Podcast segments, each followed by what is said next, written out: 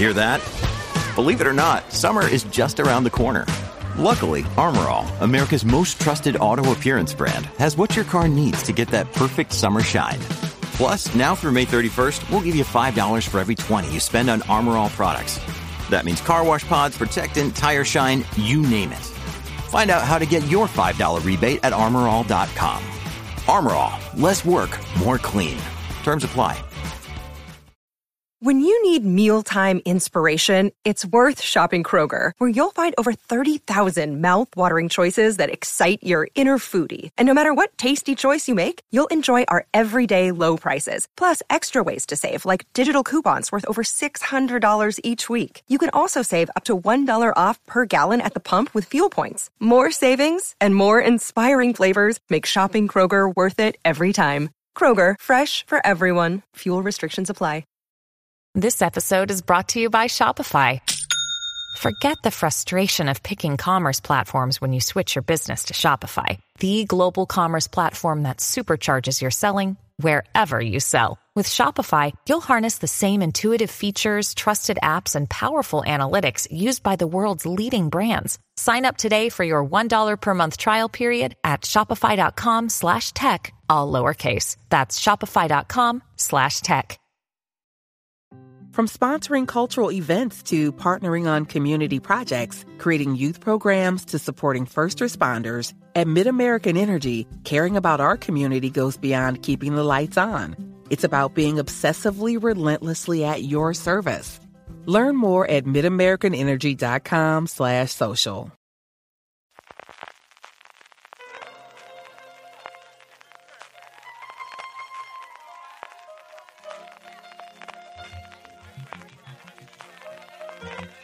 Estás escuchando Fuera de Series con CJ Navas. Bienvenidos a streaming de programa diario de Fuera de Series en el que un servidor CJ Navas te trae todas las noticias, comentarios y curiosidades del mundo de las series de televisión. Cómo se nota que estamos en la semana de Navidad. Madre mía, Dios se ayuda para completar el programa, pero nos ha quedado una cosa bastante baja, con follow-up, con sus noticias, con trailers. Eso sí, trailers tenemos importantísimos y bastante, bastante interesantes todos. Poquito estreno, pero alguno interesante hay, especialmente en Netflix. Y luego terminaremos con la buena noticia, que es un poquito eh, propia, pero en fin, la comentaremos al final, eh, sobre todo para nuestros oyentes en Spotify. Antes de todo eso, daros las gracias, dar las gracias a mi BP por patrocinar el programa de hoy. Y es que en BP quieren estar contigo en cada kilómetro que recorras en tu coche porque les gusta ser parte del viaje de tu vida. Y si te unes al programa Mi BP podrás ahorrar en cada repostaje que hagas, además de disfrutar de su catálogo de regalos y ofertas especiales que consigues cada vez que vuelves a tus estaciones de servicio BP. Además, como ya sabéis, descarga la aplicación Mi BP para iPhone o Android para tener siempre tu tarjeta Mi BP en tu móvil cuando vayas a repostar y podrás también encontrar estaciones de servicio BP cerca de ti o ver rápidamente tu ahorro y puntos acumulados. Con el programa Mi BP podrás disfrutar de muchas ventajas. Con muy pocos puntos puedes conseguir entradas de cine, unas pizzas para cenar o incluso cheques regalo de Amazon. Y no solo eso, también tienes grandes descuentos en los mejores comercios de ropa, tecnología, hoteles o viajes que serán tuyos cuando te des de alta en www.mibp.es o descargándote la app Mi BP para iPhone o Android. Vamos ya con el contenido de hoy. Si habéis escuchado ya el fuera de series esta semana, que lo tenéis disponible desde ayer en todas las plataformas de podcast y también en YouTube, si nos queréis ver las caritas, lo tenemos ahí en YouTube y nos podéis seguir también en twitch.tv barra fuera de series en directo. Intentábamos grabar los sábados, pero creo que los domingos no es mala hora. Grabamos este domingo a las 11, la verdad es que tuvimos bastante eh, gente que, que, en directo, además como se, eh, las próximas semanas, el 25, Navidad es sábado y Año Nuevo es sábado, posiblemente esas dos semanas, lo trasladaremos el domingo a las 11 y yo mmm, me malignaría que al final en las próximas semanas fuera de series va a quedarse el domingo a las 11, que como os digo yo creo que fue una buena hora. De todas formas, como siempre hago en el último programa, en el último streaming de la semana, os lo anuncio para lo que tengáis. Pero como os decía, una de las preguntas de los oyentes que nos hicieron llegar ese día eh, para el último programa fue acerca de si preferíamos las series emitiéndose semana a semana o preferíamos las series eh, todas de golpe, modelo Netflix, para que nos entendamos este atracón o este binge watching o al final el tenerlo todo a disposición de golpe. Y sobre esto ha sacado un artículo Alison Herman en The, Ringer, que es, como sabéis, uno de mis medios de cabecera de los que consulto diariamente, tanto en la web como los podcasts. Algún comentario haremos también mañana eh, sobre los podcasts que están sacando de final de año. Alison Herman, que es la que después de que Andy Greenwald se dedicase a hacer cosas de showrunner y, e hiciese en su momento Briar Patch, que por cierto sigue inédita en España, a ver si en algún momento dado alguien la trae, eh, se ha quedado, como os digo, Alison Herman como a la cabeza de las críticas de, de televisión. Sacaba un artículo acerca de cómo el 2021 ha sido el año en el que la televisión eh, decidió eh, pasar a volver a emitir los episodios semanalmente a comparación con el 2020. El artículo está bastante bien, entrevista un montón de gente, pero al final, sobre todo lo que tiene son dos gráficos de Parrot, que hay que creérselo, pero al final es una de las mm, eh, empresas de análisis de resultados y de, análisis de datos de la industria quizás más prestigiosas que hay. Y hay dos gráficos que mm, aparecen dentro del propio artículo, que os pondré como siempre el enlace en las notas, que ya sabéis, si vuestro reproductor es capaz de, de tenerlas, las encontraréis ahí, si no, siempre, siempre fuera de series.com. Como os digo, tiene dos gráficos interesantes sobre eh, la oferta de, eh, de los programas, eh, de las series Mm, todas de golpe o semana a semana. Y es curiosísimo cómo en el 2020, cuando miras, ellos hacen una diferencia entre oferta y demanda, que yo creo que la demanda, que es quizás lo más interesante de, de, la gente, lo que la gente quiere saber, mientras que en el 2020 el 69% de las series que ellos consideran que están en el top 50, y es cierto que esto al final es americano, pero yo creo que puede ser extrapolable o podemos interesar, o al menos los números son interesantes, como os digo, el 69% de las series que eh, formaban parte de su top 50 de series del 2020 eran de modelo binge watching, de modelo Netflix, de todos los episodios de golpe y solo el 31% semanales se ha prácticamente invertido en el 2021. Hemos pasado del 69 al 33 y hemos pasado del 31% de eh, series que eh, forman parte de su top 50 en el 2020 que se emitían de forma semanal al 67% en el 2021. Lo cual también da un peso, que es el otro gráfico que hay, de la pérdida de importancia y de la pérdida de peso que ha tenido Netflix, que es la que sigue defendiendo fundamentalmente ese modelo eh, semanal. Y es que en el otro gráfico, en el que faltan los números, pero al final a ojo de buen cubero, porque hay una escala en el lateral, puedes ver que aproximadamente el 45% del top 50 del 2020 estaba eh, formado por series de Netflix. Eso se ha quedado reducido a menos del 20 en el siguiente año, eh, en el 2021, con un salto cualitativo impresionante, pero realmente impresionante, por Disney Plus. Entiendo que especialmente las series de Marvel, supongo que también series de animación. Peacock, eh, que en el año anterior, en el 2020, en Estados Unidos no tiene ningún peso, solo con la entrada de The Office ha tenido un peso mayúsculo y es curiosísimo ver el peso que tiene Apple TV Plus. Y es que al final las series que están funcionando, eh, cabezadas por Ted Lasso, pero el resto, la gráfica menos de un 15% no tiene y es desde luego yo creo que la que más habría mm, fallado soy yo si me dijesen qué porcentaje tiene, mucho, pero que mucho más que lo que tiene HBO Max, mucho, pero que mucho más que lo que tiene Amazon Prime Video, mucho, pero mucho más que lo que tiene Pico. Como os digo, en el 2021 en Estados Unidos, el 50, de las 50 series más vistas en, en, en Estados Unidos. Con diferencia, la primera es eh, Disney Plus, la siguiente es Netflix y la tercera yo me debatiría entre, como digo sin tener el número, porque solamente se tiene la escala, entre Hulu por un lado y Apple TV Plus, que me ha sorprendido muchísimo, muchísimo, muchísimo, que evidentemente no tiene tanto contenido como cualquiera de las otras plataformas, pero en cuanto al tipo de series que son más demandadas, al menos por el análisis que hace Parrot, pues mira, eh, están ahí y al final es lo que yo creo que persigue la compañía de la manzanita. El artículo, como os digo, lo dejo en las notas, que realmente es, como os decía, muy interesante.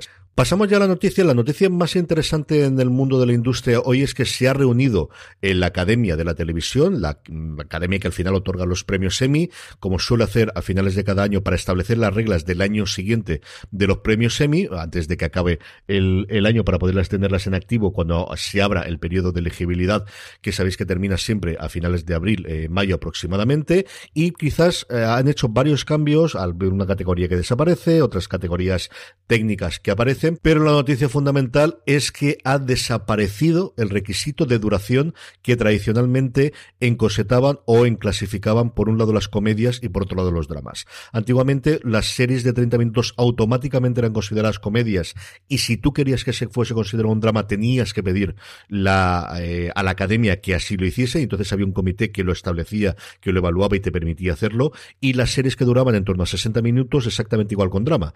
Todas automáticamente iban a drama y si tú querías que se clasificase como comedia, tenías que solicitarlo a la academia para que un comité lo evaluase y si tenía bien, la colocasen. Esta duración se ha eliminado a día de cualquier serie, de cualquier duración, por encima de 20 minutos. Si está por debajo de 20 minutos, tiene que ir a las categorías de formato corto, que son otras que hay en los semi que no se dan en la gala, que todos vemos en la televisión o que seguimos en la televisión o que comentamos posteriormente. Pero todas las demás van a la categoría que determine la productora, que al final es la que presenta. Recordar que los semi, igual que los globos de oro, te tienen que presentar y de hecho se paga una cantidad para poder presentarla. Los actores normalmente es la propia agencia la que lo hace y en el caso de las series son las productoras de las, de las series la que la presentan a los semis. La, es la productora la que decidirá si la quiere presentar como comedia o como drama y si la, eh, la academia se reserva eso sí el derecho de hacer una revisión eh, si considera que eso no está bien o que no está bien la categoría. No creo que haya demasiados cambios en ese lado, pero se reserva, como os digo, ese derecho. Y es un cambio que yo creo que se venía demandando desde hace muchísimo tiempo, que el modelo de que las dramas tienen 60 minutos y las comedias tienen 30, pues desde especialmente la llegada del streaming. Y si apuráis también de los últimos tiempos del cable. A partir de los 2010 ha cambiado muchísimo, ya no tenemos los dramas de, las cadenas en abierto de una hora y la sitcom de 22 minutos, que al final con son 30, bueno, originalmente 24 y luego 22, 21 prácticamente en los últimos tiempos con, con los anuncios. Y yo creo que es una buena noticia que esta cosa se reconozca dentro de los semi. No ha habido eh, más ideas acerca de ampliación en alguna de las categorías, no ha habido ninguna aclaración acerca de qué tiene que ser una serie limitada o qué va a categoría de drama y comedia, así que seguiremos con esas trampitas entre comillas que se pueden hacer de intentar colocar especialmente aquí Woodhouse Nissan offers a variety of SUVs and crossovers to fit your lifestyle. Whether you're looking for an SUV with high towing capability or a crossover with all wheel drive, you can expect a variety of safety features, plenty of seating, ample cargo space, and innovative design to tackle virtually any adventure. Explore the Nissan lineup of SUVs and crossovers featuring Rogue, Rogue Sport, Kicks, Murano, Pathfinder, and Armada. Visit one of our two Nissan locations or shop online at woodhouse.com. las grandes plataformas para cubrir todos los lugares, pero como os digo, una cosa curiosa y un cambio que tendremos, veremos si ahí tiene algún efecto o no el año que viene a la hora de las nominaciones si nos encontramos con algún drama eh, que dure 20 minutos o alguna serie larga que se clasifique como comedia, como Succession, que siempre ha sido definido que es una grandísima comedia. Otra noticia que tenemos es sobre los premios Hugo, que como conocéis, yo creo que la gran mayoría de, de vosotros son uno de los premios principales que se dan en el mundo mundo de la ciencia ficción y en general del género, pero específicamente fantasía y ciencia ficción. En la parte de libros se han, se han dado, se han fallado ya los premios Hugo de este año. En la parte de libros ha arrasado Martha Wells con su saga del Murderbot, del, robot asesino, que es muy divertida. Originalmente las primeras son eh, novelitas cortas, son novelas cortas yo he leído las tres primeras que están muy bien. El cuarto ya es una novela larga, la tengo a medias y ha sido la quinta, el efecto de Red o Network Effort, en la que se ha llevado el premio a mejor novela y además se ha llevado otro premio por en general por toda la saga. Y os lo comento aquí, más allá de porque si no habéis leído nada de Murderbot, yo creo que vale mucho la pena que lo hagáis durante estas navidades. Como os digo, los tres primeros son relatos cortos que se leen prácticamente en una tarde, sino porque han dado también premios a audiovisuales. Por un lado, La vieja guardia se le ha llevado a mejor película o como dicen ellos, mejor presentación dramática de forma de formato largo. Hay que mm, complicarse la vida para no decir mejor película. Es curiosísimo, curiosísimo eh, la película de Netflix. Y por otro lado, y estaba sorprendido muchísimo, es que The Good Place, su último episodio, es el que se ha llevado el Hugo a mejor serie o mm, realmente el Hugo a mejor presentación dramática de formato corto que es un episodio que se emitió en su momento en el 2020. Así que no sé qué pinta aquí en el 2021, salvo que por alguna circunstancia y por la pandemia fuese elegible este año. Me ha llamado muchísimo la atención, pero todo lo que sean premios para The Good Place, aquí lo vamos a comentar y aquí lo vamos a comentar siempre. Y la última noticia, en un día en el que ha sido complicado, todo lo que no fuese cosas de box office y, spoilers de Spider-Man, de verdad que ha sido complicadísimo encontrar ninguna cosa, pero he encontrado una muy buena. No va serie para Netflix, no va serie de espías para Netflix, que viene del guionista de El Puente de los Espías, que va a ser el showrunner de la misma. Va a contar la historia de Adam Lawrence, que es un espía del MI6, del servicio británico, que al cual está casado, pero de repente su pasado y la relación que tuvo con Kara, una espía rusa, con la que tiene un pasado complicado, como os digo, le hará que todo se vuelva para, se vuelva del revés y tendrá una relación triangular entre esta Kara, Adam y su mujer Maddie.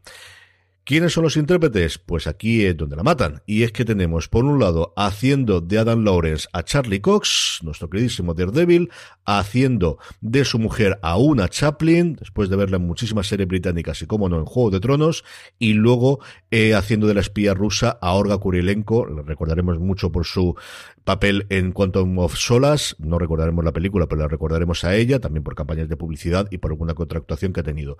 A mí me tienen totalmente dentro de esto, tengo muchísimas ganas de ver, me ponen espías, aquí eh, la sinopsis o esto que habitualmente se hace mucho en los pitch audiovisuales, que es combinar dos series o dos proyectos audiovisuales para decir cuál es el tono, dicen que está descrita por la división eh, de Reino Unido de Netflix como una mezcla entre The Bodyguard y John Le Carré, así que estoy totalmente dentro de esto, que me la estrenen ya, que tengo muchas, muchas ganas de ver esta serie, como os digo, se llama Traición, Trison, es como se va a llamar esta serie con Charlie Cox, con una Chaplin y con Olga Kurilenko.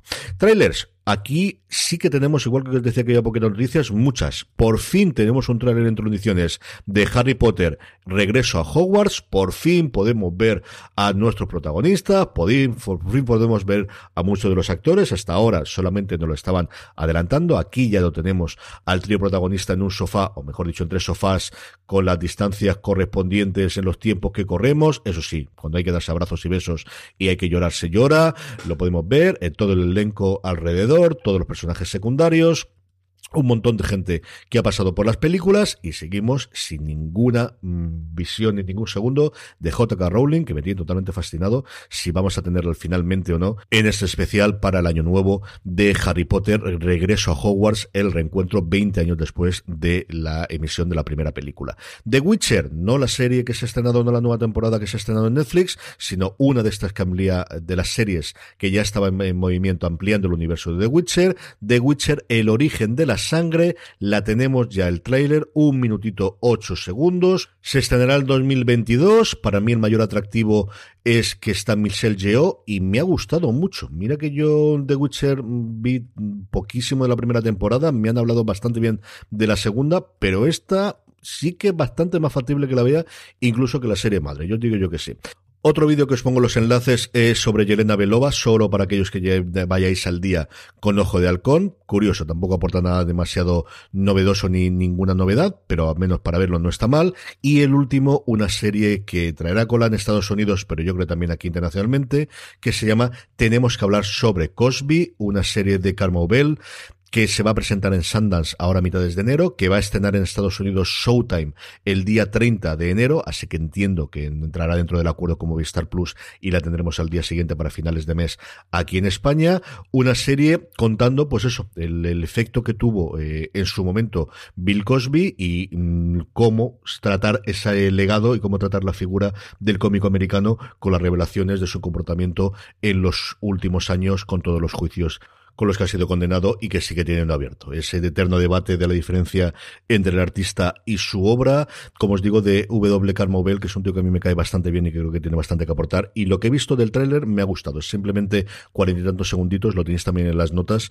A ver que, eh, cuando llega, como os digo, el 30 de enero se estrena en Estados Unidos en Showtime. Entiendo que para el día siguiente o la semana siguiente, en función de cómo tenga la eh, programación Movistar Plus, lo podremos ver aquí. Eh, estrenos. Una única cosa que tenemos hoy eh, lo primero es que Sniff Sniff ya no tenemos episodio nuevo de Succession, así que estamos huérfanos por ese lado. Sí que tenemos Yellow Jackets, que no está mal. En Estados Unidos tienen más suerte porque tienen 1883 eh, y tienen también Yellowstone. A ver cuando llega aquí de una puñetera vez todas las series de Scout Showtime y podemos ver todas las series de Taylor Sheridan, que ya está bien. Así que como os digo, el único estreno realmente es un eh, reestreno, pero para mucha gente que solamente ve las series que están en Netflix es un estreno en condiciones, es el caso Levinsky, es decir, American Crime Story Impeachment, que aquí yo creo con buen criterio. Mira que no soy muy partidario de esto de cambiar los nombres a las series, pero creo que en este caso tenía toda la razón del mundo. Rebautizaron en su estreno en A3 Media, Player y posteriormente en Antena 3 como el caso Levinsky, que era lo que más nos podía sonar aquí al público hispano. Esta tercera temporada de American Crime Story, que no fue especialmente bien recogida por la crítica americana en su momento en la emisión. Tuvo una emisión complicada en Estados Unidos porque no estaba disponible en ninguna plataforma de streaming, porque precisamente habían vendido los derechos a Netflix. Y como os digo, la tenéis ya disponible completa en Netflix.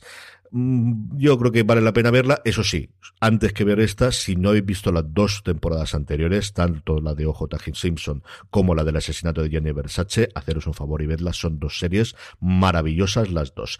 Y terminamos con la buena noticia del día. Bueno, buena noticia o al final noticia curiosa y es que Spotify se suma al resto de plataformas de podcast y por fin permite puntuar los podcasts. Y es que hasta ahora no permitía tener las típicas estrellitas que podemos encontrar en un Apple Podcast, en un iVoox o en de las otras plataformas en las que permiten poner estas puntuaciones para informar un poquito al algoritmo. Así que si me estás escuchando en Spotify y te apetece ayudarnos, ya sabes, puedes ponerle ahora mismo cinco estrellas a fuera de series y de esa forma podemos hacer o podremos hacer eh, llegar a más gente que nos pueda escuchar. Si nos estáis escuchando en otro reproductor, buscar la forma, que hace mucho tiempo que no lo digo, ponernos cinco estrellas que nos ayudéis muchísimo haciéndolo de esa forma a que llegue a más gente y nos pueda escuchar ahora además con el formato nuevo que tenemos durante estos meses. Y con esto terminamos por hoy. Espero que hayáis disfrutado, escuchar el foro de series que lo tenéis publicado desde ayer. Esta semana en podcast, que es un poquito rara, posiblemente tengamos un par de novedades.